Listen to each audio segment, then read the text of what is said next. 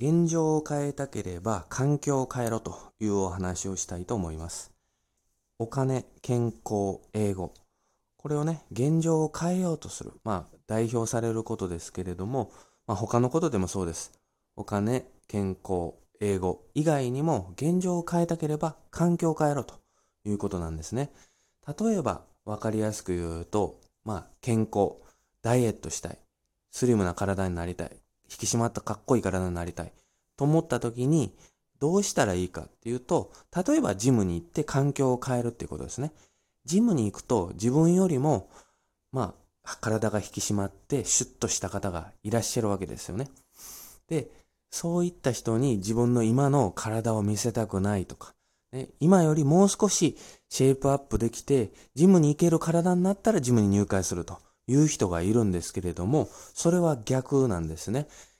で、今の自分の体でもジムに行くと。そうすると周りの人が自分よりすごいと。周りの人との比較が起きるわけですね。そこで自分の基準を上げるっていうことが大切なんです。自分の基準を上げる。そうすることによって、週、今まで全然運動しなかった人が週3回は行くのが当たり前にする。そして間食をできるだけ避けるとか、ね、お酒をできるだけ糖質の少ないものにするとか、そういったことによって自分の基準がどんどんどんどん周りに、周りの基準に合ってくるわけなんです。そういうところに行くっていうことなんですね。最初はものすごく、その周りの高いレベルに入っていくとしんどいわけです。自分はものすごく苦痛を覚えるわけですね。それを避けたいと思うわけなんですよ、人間っていうのは。だから、やめるか、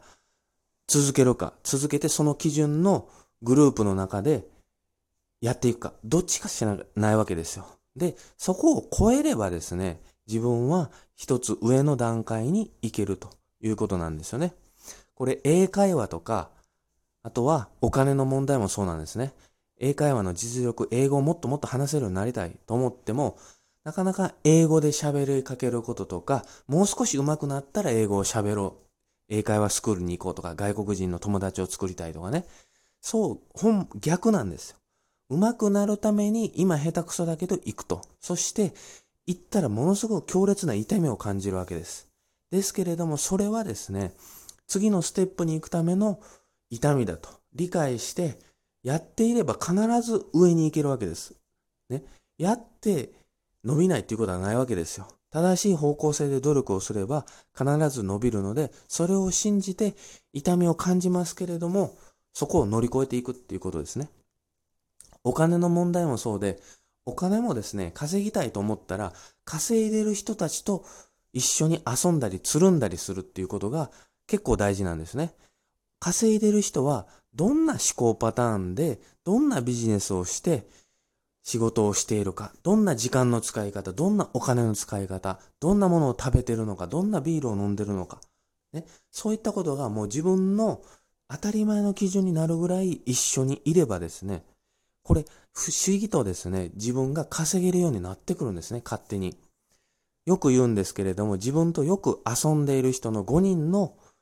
平均年収が自分の年収と大体同じだと言われてるんですよね。大体、だから、そしたら年収のちょっとワンランク上の人と一緒に遊ぶようにすれば、自分もその基準に引き上げられていくわけですよ。ね。最初はしんどいです。そのお付き合いとかお金出ていくのがしんどいですけれども、それを耐える。そしてどういう、その基準に達するためにどうしたらいいかっていうのが、脳みそで一生懸命考えるようになるんですね。そうすると、いろんなことが改善できるようになってくるわけなんですよ。ね。お客さんの質であったり、量であったり足りないんじゃないか。そしたら質を上げるためにどうしたらいいのか。自分のスキルを何を上げればいいんだろうか。っていうのが見えてくるわけですね。数を増やすにはどうしたらいいのか。もっともっと宣伝しないといけないんじゃないだろうかとか。いろんな足りない部分、そこの差を埋める部分っていうのを、が分かってくるわけです。これは脳みその構造上、そうなってるわけなんですね。だからギャップを認識させると、自分の脳みそに認識させる。特に潜在意識の方に認識させるわけですね。ここのレベルに到達するためにはこれが足りないぞっていうことが潜在意識に刷り込まれればですね、勝手にそれを埋めようとして行動できるようになるとこれがね、脳みその構造になってるわけなんですね。これ非常に面白くて、脳みそっていうのは自分の理想の状態っていうのを作り出したら、現状とですね、その差を埋めようと勝手にしていくっていう構造になってい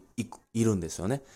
例えば料理でもそうですね。料理でも、例えば肉じゃがを作る。その時に自分の好きな味の濃さってありますよね。甘めが好きなのか、醤油が濃いめが好きなのかとかありますよね。じゃがいもの煮方、硬さとかね。えー、お肉の状態とか。これを理想の状態があって、その理想の状態にね、えー、するように脳みそっていうのは、まあ行動は勝手に後からついてくるということなんです。例えば砂糖がちょっと足りないなと。甘みがちょっと足りないなと思ったら砂糖を入れたりなんかみりんを入れたりとかしますよね。そういったことで自分の理想の状態がバッチリ決まっていれば、それに行動は勝手に追いついてくる。だから、無理してね、行動しようと思わなくても、そういった理想の状態っていうのを脳みそにガチッとインストールすれば、行動は後から勝手に自動的に追いついてくるということなんですね。だから、無理してジムに行って頑張ろうと思わなくても、